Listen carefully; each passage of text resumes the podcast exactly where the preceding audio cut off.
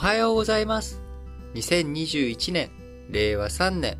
10月5日火曜日、本日も新聞解説、ながら聞きをやっていきたいと思います。まず最初の話題、まあ、やはり今日はですね、えー岸田内閣が発足したということ、こちらについて、えーお伝えしていかざるを得ないかなと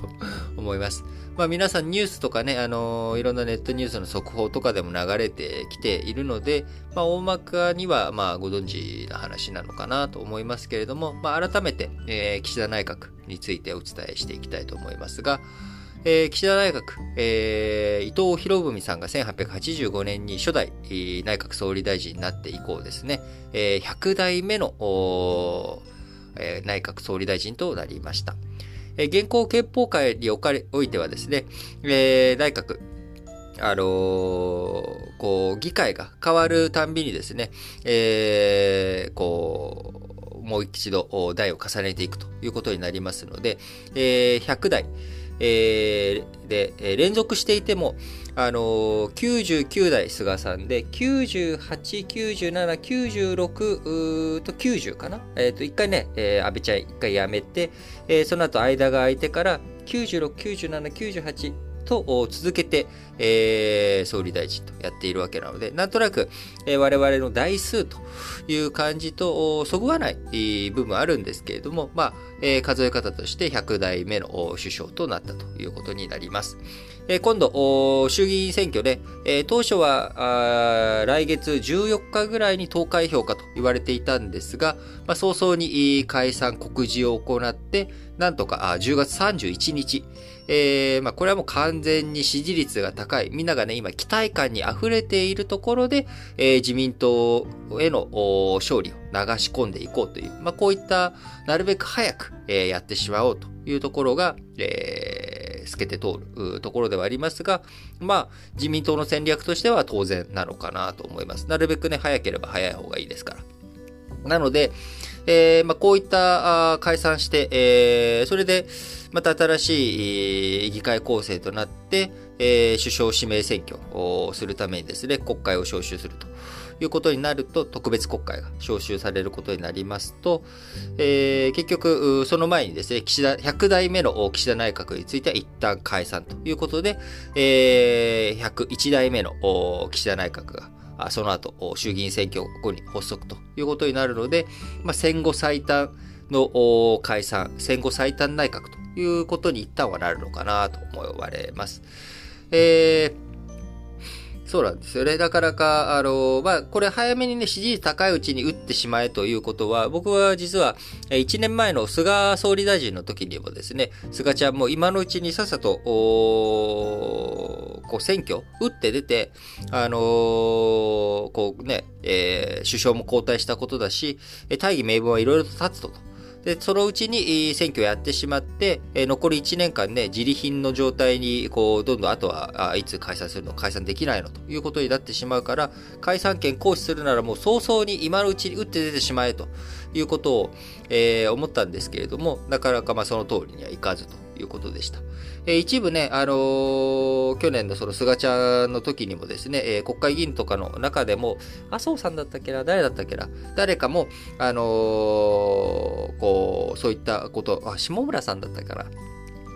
えちょっと記憶曖昧ですけれども、誰かが、誰かも言っていたというところですが、まあ、今回はね、あの、もう、え解散はしてなあかんという状況に、任期満了がありますんで、解散せなあかんと。で、あとはそれをいつ、どのタイミングというところでもう、今月内ということで、もうあっという間に選挙ですね。えーこのまんま、あの、内閣、えーまあ、国会の中でね、えーいろいろと所信表明演説とか、まあ、そういったことをやった上で、まあ、その内閣、岸田内閣を信任するんですか？どうするんですか？っていうところが今回の衆議院選挙の、まあ、テーマとなっていくのかなと思います。で、岸田内閣、えーまあ、その後で、えーよほどのことがない限りは、あーまあ、あ選挙をなんとか過半数与党で、えーこう確保することはできるのかなと思っており、えーそうなってくると、まあ、よほどのことがない限りですね、今回、えー留任とかあ入閣というふうになった、あえー大臣たちはですね、まあ、首をすげ替えられるということは、まあ、よっぽどの失態とかで、ここで何か あの、問題が、発見されるとかっていうことがない限りにおいては、まあ、継続、留任ということになるのかなと思っております。えー、注目ポイントはですね、やはり初入閣が今回多いというところですが、えー、まずデジタル庁ですけれども、まあ、岸間カレンさんという、えー、党の、自民党の青年局長、え、これは一番その若い世代にとっての、まあ、ホープとかがね、担っていく、出世の登竜門というような位置づけの場所ですけれども、えー、こちらを、えー、経ている44歳、若いですね。まあ、岸間カレンさんがデジタル行政改革、規制改革の担当大臣ということで初入閣を果たしております。えー、前任のね、平井さん、あの、うやむやになってしまっていますけれども、あの、接待問題も抱えていたので、まあ、ここで交代。で、若くフレッシュな人にやってもらおうという、まあ、ことなんだろうなと思います。えー、また、えー、コロナ対策という意味では、ワクチン、えー、経済、財政、経済再生大臣、えー、そして厚生労働大臣、えー、このさ、部門というかですね、3つの役職というのが非常に重要なポイントになってきますけれども、これまで厚生労働大臣、田村さんやっており、経済財政、大臣については西村さんがやっていたということで、2人ともまあ安定感のある、経験の豊富な2人というところでしたが、今回、どちらも初入閣、後藤さんも山際さんもですね、初入閣というところになっておりますが、厚生労働大臣に務める後藤茂之さんはですね、えー、もともと、あのー、大蔵省の官僚だったのかな？えー、大蔵省の官僚で、えー、こう、いろんな、あの、党の方の税制調査会とか、まあそういったところで、えー、しっかりと対応、社会保障とかをね、えー、中心にやってきた人物でもあるので、まあむしろ、霞が関の論理に、染まっていない、まあこの初入閣ということで、霞が関の論理の、はい、えー、染まっておらない人が、えー、永田町の論理で、まあ政治家としての論理を使って、えー、厚生労働省の壁を突破していくという役割、まあこちらが期待されているのかなと思います。えー、またあ、経済財政担当大臣やる山際さん。えー、山際さんについてはですね、えー、もともと議員になる前は10位ということもあり、えー、経済産業政策、えー、一生懸命、えー、やっていて、まあ、もともと副大臣を務めていたというところもあります。えー、今回、あの、まあ、初入閣というところではありますが、あこれまでの副大臣の経験もね、活かしてしっかりと対応していくということになるのかなと想像します。で、ワクチン担当大臣の堀内さん。えー、この方は岸田派の人なんですが、えー、なかなかこれは面白い人事だなと思っておりまして、実は、あこの堀内さん、えー、岸田派の領袖も担った、えー、過去岸田派を率いたこともある堀内光雄さんの、えー、義理の娘でいいのかな、えー、義理の娘にあたるというところで、えー、その堀内家というのは、まあ、山梨県に地盤を持っていて、あの、富士急行、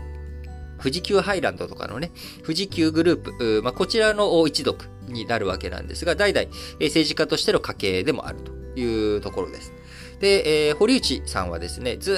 っと、えー、二階派の山梨県の、今、山梨県知事をやっているですね、えー、名前なんだったっけな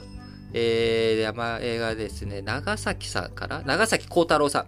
えー、この人と激しく、えー、選挙争いやってきてですね、えー、堀内典子さんについては比例代表で復活当選が続いていたんですが、2017年、えー、小選挙区で、えー、勝利し、えー、堀内さんが当選、えー。で、敗れた長崎さんは、あその後、山梨県知事に転出ということになりましたが、この長崎さんというのは二階派なんですね。なので、堀内さんと長崎さんのこの山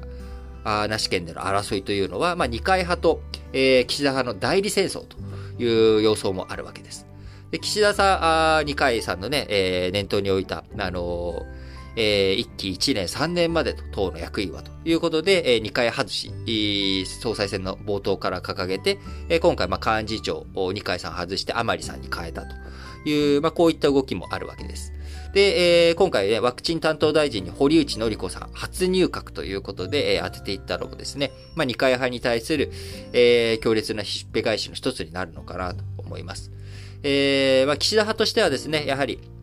あのー、山口県の、林義正さん、えー、参議院議員から今回衆議院議員に、えー、くら替えをしようとしている。この人を二階派の候補、今のね、現職の衆議院議員をし、えー、押しのけて、その人をどうやって当選させていくのかと。いうところが最大のポイントでもありますが、えー、山梨の方でも代理戦争ある中、堀内則子さん、あワクチン担当大臣ということで、まあ、目立つポジション、初入閣ながら目立つポジションでやっていく。まあ、これがね、どううまく、構想するのかどうか。えー、岸田派結構譲った、あね、今回はあ自分たちが選挙、総裁選に勝つために他派閥いろいろとやってもらったと。えー、竹下派4名、えー、細田派4名、えー、そういった中、岸田派の大臣は、あ、3人か2人、えー、何人だったっけな？あ、3人ということで、まあ、ちょっと譲った格好になっています。党の三役人事においても譲っており、えー、岸田派として、えー、譲ってはいるんですけれども、中身見るとですね、えー、なかなか岸田派として、えー、重要な人物とかですね、こういったものを取り込んでいきな、あしっかりとね、えー、内閣の大臣を務めさせていきながら、えー、来たる衆議院選挙で勢力拡大をしっかりとして、えー、地盤を、自分の派閥の地盤を固めて、え、政権運営、え、スムーズにいくようなあことを念頭に置いているんだろうなということだと思います。